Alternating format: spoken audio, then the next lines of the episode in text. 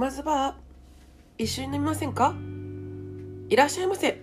店主のリオです。本日のメニューは第35回。ここからはライドウさんのステージだ。仮面ライダー紹介。ひとっ走り付き合えよ。です。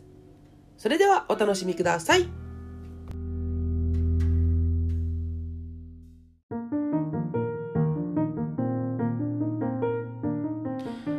は、えー仮面ライダーガイムドライブについて冬のライオンとお後がよろしいようでの椿ライドさんとお話ししています、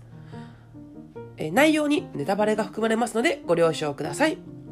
そして現在熊津バーでは CM を流させてくださる番組を募集しております。え現在 CM が流れているところに流さ挟ませていただこうと思いますのでお気軽に Twitter のツイートや DM やメールアドレスの方にご連絡いただけると嬉しいです。それと同時に、熊津バーでは現在ゲスト出演してくださる方を大募集しております。例えば、ポッドキャストで番組を持っていて、番宣がてらにゲスト出演したい方や、えー番組をやりたいけど、自信がないという方の練習台として使っていただいても構いません。むしろ使ってください。もちろん、リオのことが大好きで、リオとお話ししてみたい方、好きなジャンプルが被っているので語りたいなという方も大歓迎です。リオに興味があるあなたも、リオに興味がないあなたも、レッツゲスト出演です。あなたからのご連絡お待ちしております。え、現在挙げている世界の椿ライドウさん以外にも収録済みのビッグなゲストさんの回もあるので、そちらの方もお楽しみに。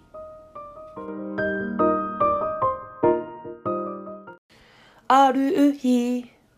熊さんのバーを見つけたよ。ちょっとこれは恥ずかしすぎるか。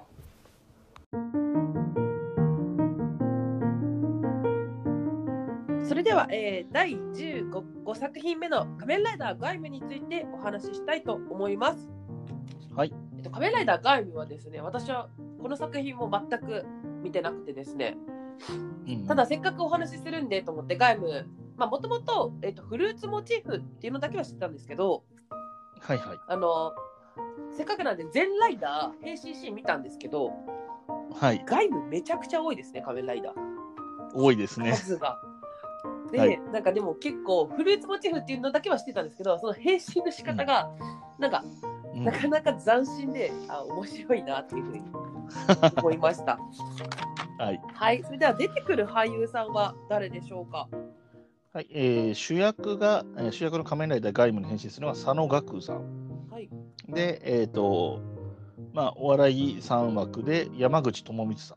ん。どんどこどんの山口さんうんうんうん。が出てます。えー、そうなんですね。えっ、と、そうですね。まあ、うん結果的にはちょっと悪役っぽい感じになってくるんですけど、まあ出てます。最初はおやっさんっぽいポジションですかね、割とどっちかっていうとほうほうほうほう。えーで、他には、えーまあ、有名っていう言い方は若干ちょっと違ってくるかもしれないんですけど、えー、と湯気智久さんっていう、えーと、仮面ライダーシリーズにいっぱい出てる方、えーえー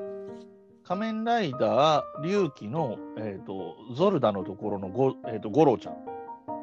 うん。うんえー仮面ライダーゾルダっていう弁護士の、えーその秘書をやって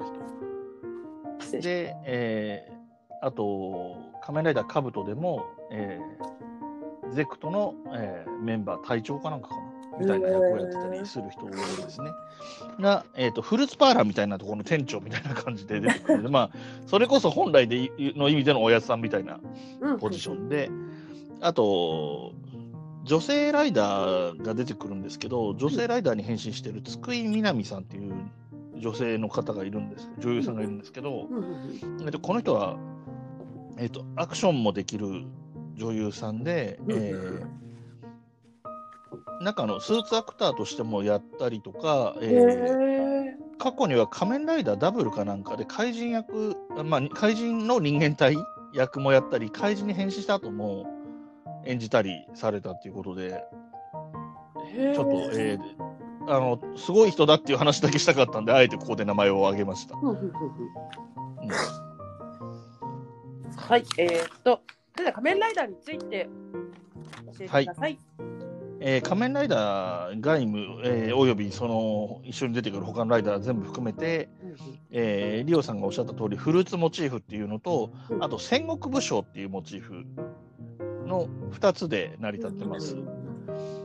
で、えー変身アイテムは戦国ドライバ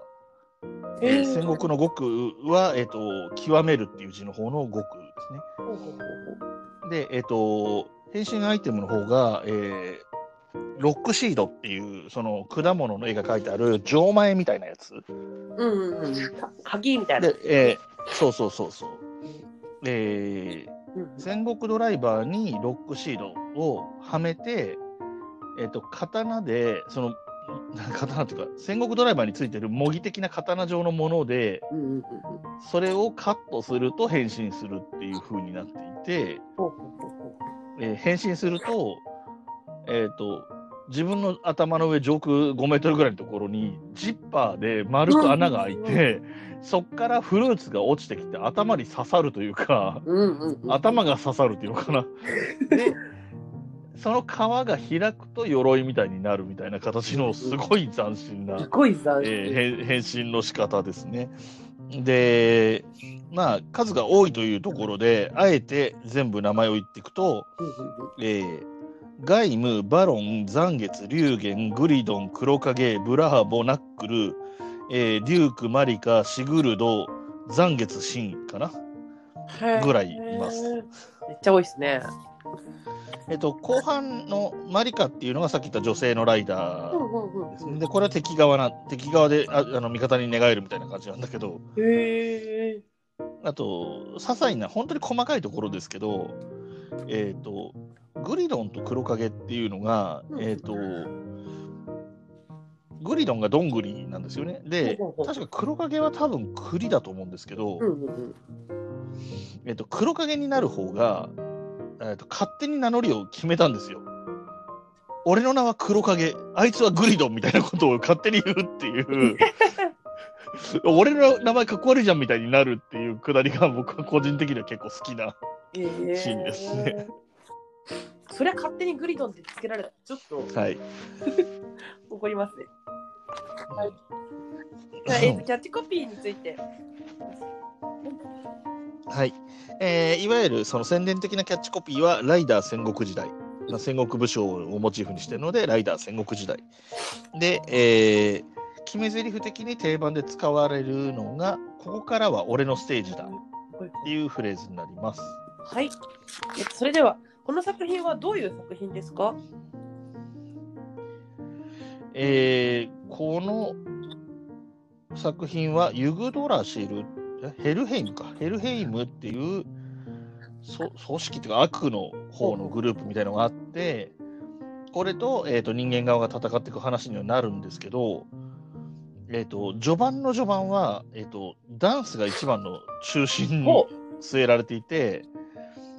えー、と主人公の、えー佐野岳久さんが演じた、えー、とカズラバ・コーターっていうのはダンスチームのリーダーみたいなので、えー、といわゆる2番手ライダーになる残月っていう、えーあじゃないバロンかバロンっていうのはライバルチームのダンスチームのリーダーみたいなやつなんですね。で本当にえーとダンスシーンも多いし、えー、とそのダンスパーあダンスのイベントショーみたいなイベントやってたりとか、そのあとそのダンスチームがどっちが今勝ったの負けたのみたいな設定があって、それを、えっ、と、ネットの番組なのかな ?DJ 的に山口智光が、えっ、と、こことここの対決があってこっちが勝ったよみたいなのを DJ っぽく喋ったりしてて、その主催者みたいなイメージで、えーその山口智光さんが出てるんだけど、これは実はその敵側の狙いがあってのことだったっていうのが後半になると分かってくるみたいな感じですね。で、さらに、その残月っていうのが、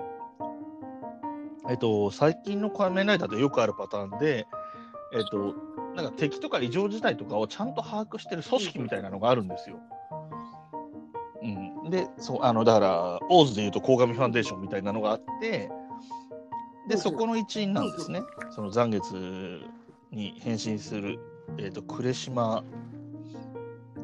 えー、三実のお父さん、お兄さんの方が、呉島高虎かな、うん、っていうのと、そことの戦いみたいなニュアンスが、えー、と中盤はずっと続いていくんですけど、でそこに、えーとその呉島高虎サイドの人間としてシドとか湊陽子とかっていうのが出ててその湊陽子っていうのが、えーマリカになったりとかシドがデュークになるのかな？とかっていうふうに、えー、と敵側のライダーにもなってくるんですけど最後の最後はその別世界の神みたいなのが現れてもうあのこれとの戦いになってくるんですね。えっ、となんかざっくりですけど、うん。あのこの外部の最後が、うんうん。主人公が神様になったっていう話だけは知ってるんですよ。そうねそういう話になりますね神様になっちゃうんですか？そう、そういう話なんですよ。だからもう、話が最終的にめちゃめちゃ壮大になるので、ちょっとね、理解もしづらいんですよ。で、なんか、その敵の方も、えっ、と、その、まあ、いわゆる神の存在がいて、その下にいるその家来みたいなやつは、自分が次の神になるんだと思ってる、まあ、野心のあるような神がいるわけですよ。で、これとも戦ったりするんだけど、最終的に、あの、ナウの、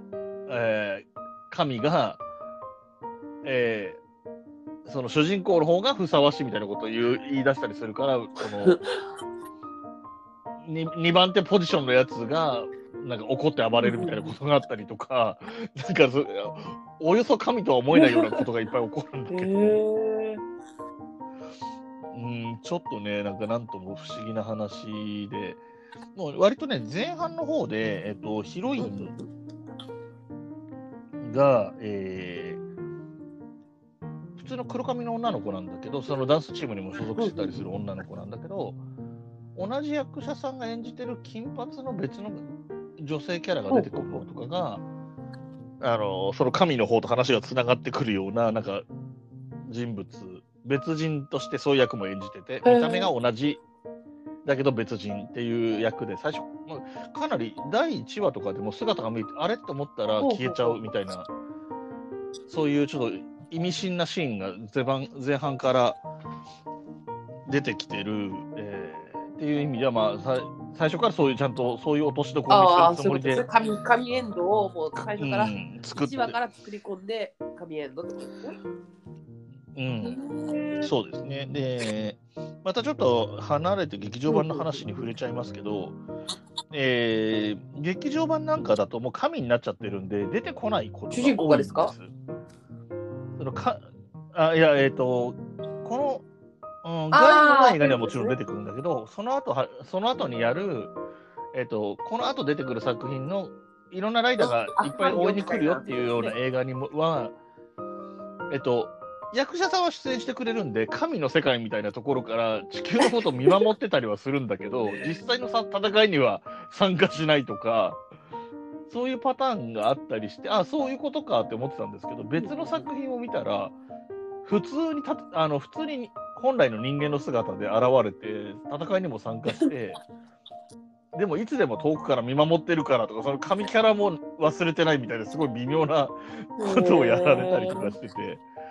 あの非常に扱いが、後々の扱いが扱いづらいキャラクターになっちゃったな、みたいな。ところはありますね。まあ、余談ですけど、仮面ライダーダブルも、えっ、と、菅田将暉さんが出ないので、桐山蓮は桐山蓮としてしか出ないんですけど、でも、あそこはやっぱり、フィリップ、まあ、消えて肉体を取り戻して終わるんですけど、まあ、一応消えたっていうくだりがあるんで、なんとなく、ああ、そうか、フィリップはいないんだよねっていう納得の仕方は納得しやすくはできてますね。そうですね。復活しちゃいましたもんね。一応ちょちょろっとですけどね。そうそうそうそう。そこはなしねっていう感じで話ができてますね。あでもう外務まで来るとあんまり関係なくなってるかもしれないんですけど、えっ、と、ダブルからの作品には財団 X っていう影の組織みたいなのがあるんですね。その崎家の裏にも外財団 X が潜んでいたし、えー、オーズの時にも鴻上ファンデーションと取引をしてるって形で後ろに出てきたり、フォーゼの時も天の川学園とやり取りをしてる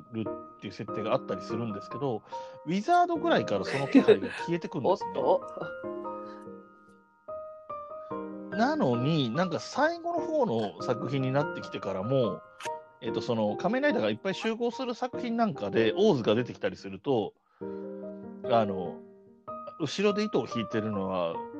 財団 X なんだとか言い出したりするっていう、その、微妙に影だけ残してるっていう、なんか、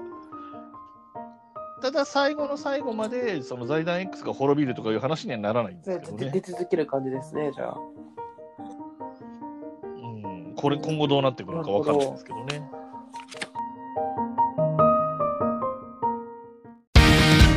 番地のないこの場所から全世界へ向けて放送中。鈴研のミッドナイト番外地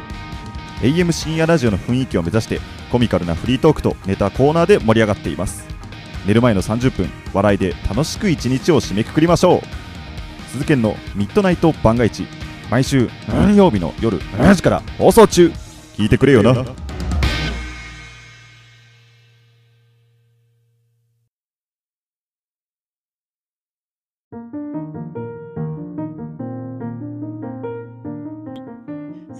第16作品目の仮面ライダードライブについてお話ししたいと思います。はい。と仮面ライダードライブもですね、えっと私はまだ全く見たことがないんですけれども、うん。えっと、当時、やっぱりあの仮面ライダーが出るたびに次のライダー何だっていうのだけはチェックしてるんですね。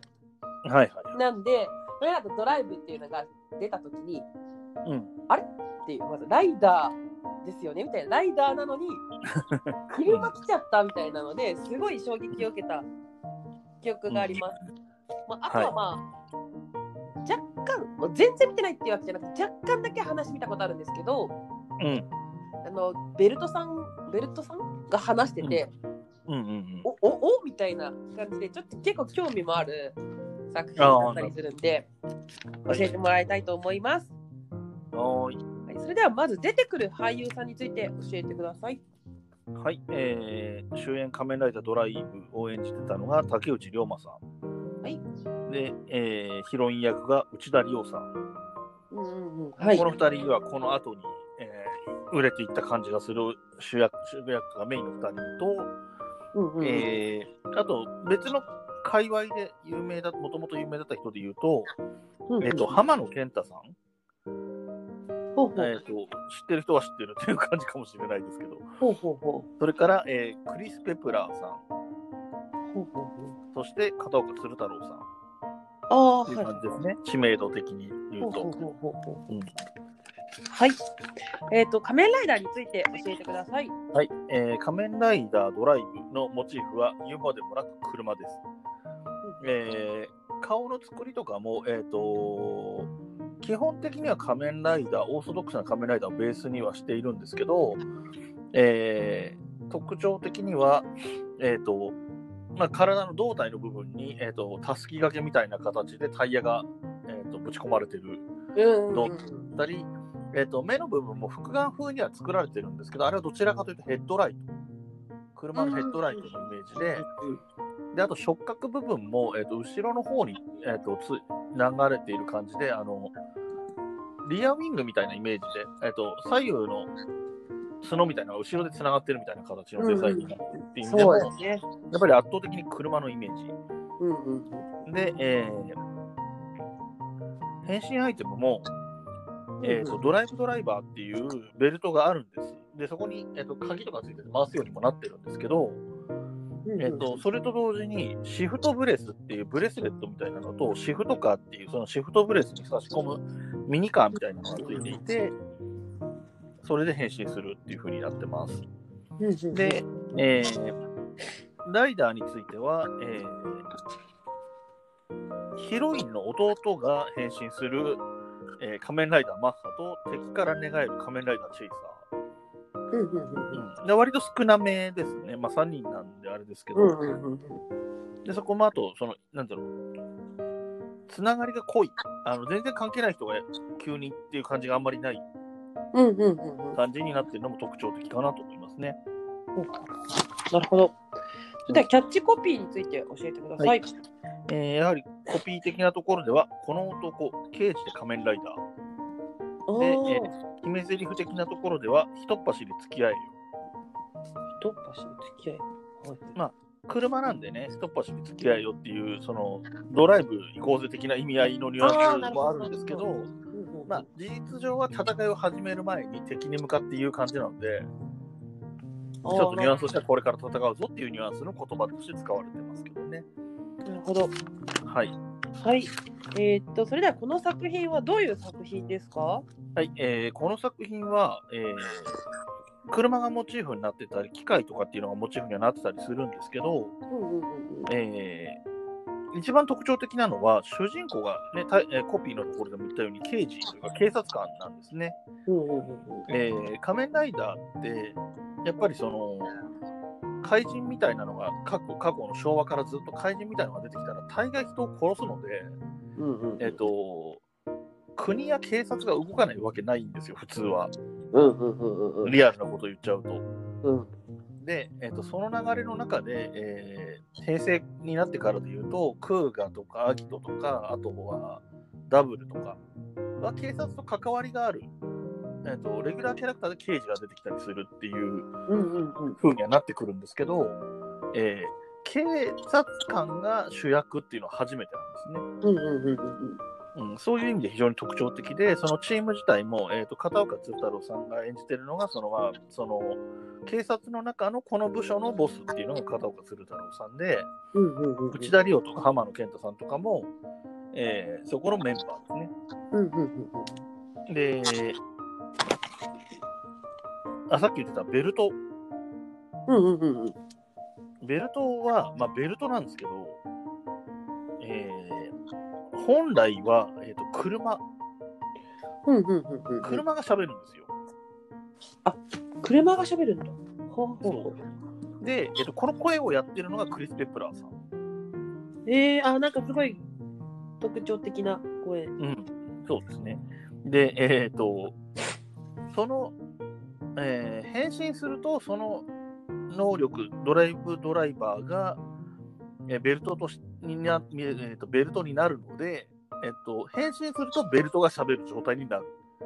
うーん。で車から移移行される感じ。うんうんうん。いやベルトになるんですけど、えーうんこのベルトになるこの人、もともと実在した人間の、えー、と脳みそというか記憶が電子頭脳みたいになってるのが入ってるような状態なんですけど、ああ、そうなんですね。えー、とこの人のもともとの人間の時の名前、はいはいはいはい。でクリス・ペプラーさんがやってるからっていうのもあるかもしれないですけど、ファーストネームがクリムっていうんですけど、えー、とフルフルネームがクリムスタインベルトって言って、ベルトが入っちゃってるんですよね、名前に。ええなる予定みたいな。そうそうそうそうそう。まあ、えっと、過去の仮面ライダーでもちょっとそのダジャレみたいな名前意外とあったんですけど。えー役名で言うと、えーと主人公竹内涼真さんが演じているのは、泊慎之介っていう名前なんですね。ほうほうほう。で、字は宿泊の泊の泊まるっていう泊まりなんですけど、えっ、と、うっていうのと、えっ、と、慎之介は進むに之助なんで、おうおうおう止まると進む。で、まあ、あえて言うなら仮面ライダーと、えークレヨンしんちゃんは割と縁が深いので、まあ、そうこも関係してるのかどうか、之助はそこから来てるのかもしれないんですけど、ああ、なるほど。で、2番手のマッハっていうのは、ほうほうしじま号っていう名前なんですけど、でしじまは、静かっていう言葉が、しじまっていう言葉があるので、そこから来てるのかなと思うんですけど、で、ゴーはもちろん、あのゴーストップのゴーですよね。で、3番手のライダーはチェイスっていう、なんか、あの、もともと人間じゃないので、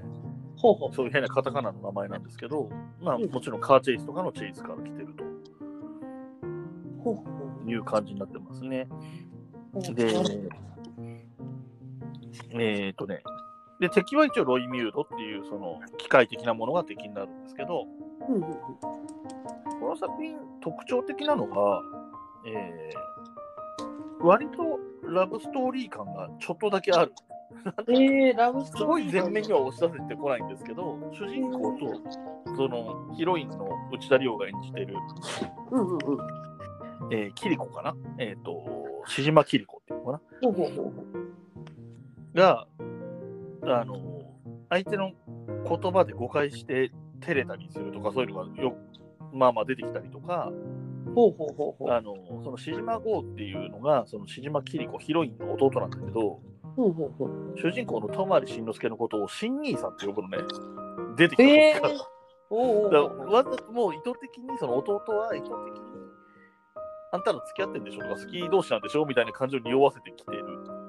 もあったりして、へまあ、そこまでなんつうの？そのラブストーリーとして成立しないと話が進まないとかそういう大きな話にはならないんですけど、うんうんうんうん。でもなんか意外と仮面ライダーでそこを描くのって珍しいなと思ったので、うん、なんかヒロインっているけど意外にヒロインとうん、メインがくっつかなくてそういうこと。たりとかすること多いですもんね。うん、なんかあんまりやっぱりそこが重要だとは思われてないし、あと、うんうんうん。主人公死ぬかもしれないみたいになったりとか、あと旅に出ちゃったりとか、意外とするので、うんうんうんあんまりそういう話にならないことが多いかもしれないですね。まあでも、ドライブは、えっと、僕は見た目的にはドライブとマッハとチェイサーではチェイサーが好きで、うんうんうん。えっとチェイサーは最初敵の怪人としてね、ロイミュード側で出てくるんだけど、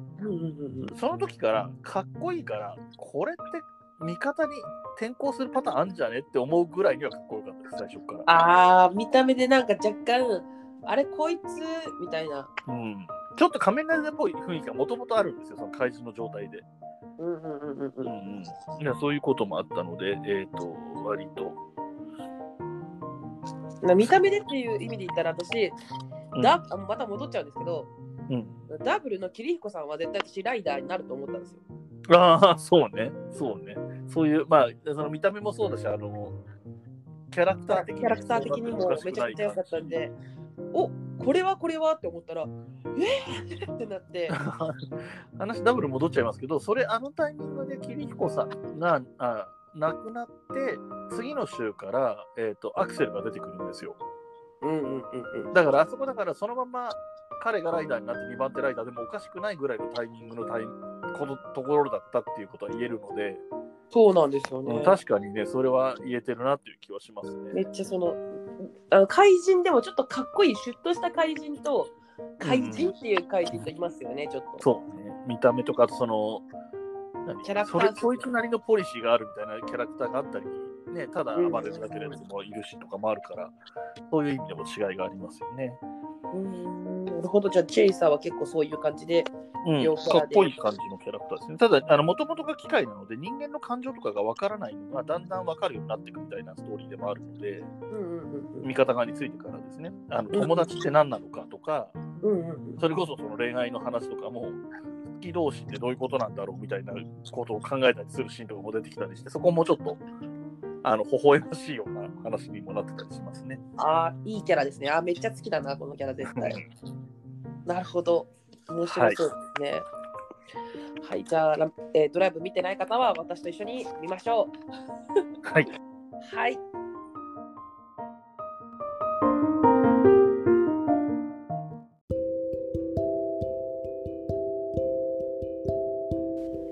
本日のメニューはいかがでしたでしょうか？感想、お便り、ゲスト出演してくれる方は、ハッシュタグくまずバーでツイートしてください。ハッシュタグのくまずバーは全部ひらがなです。そして、くまずバーのメールアドレスもついにできました。読み上げます。k-u-m-a-z-u-b-a-a at gmail です。くまずバー at gmail です。DM の方も大歓迎です。またのご来店お待ちしております。ありがとうございました。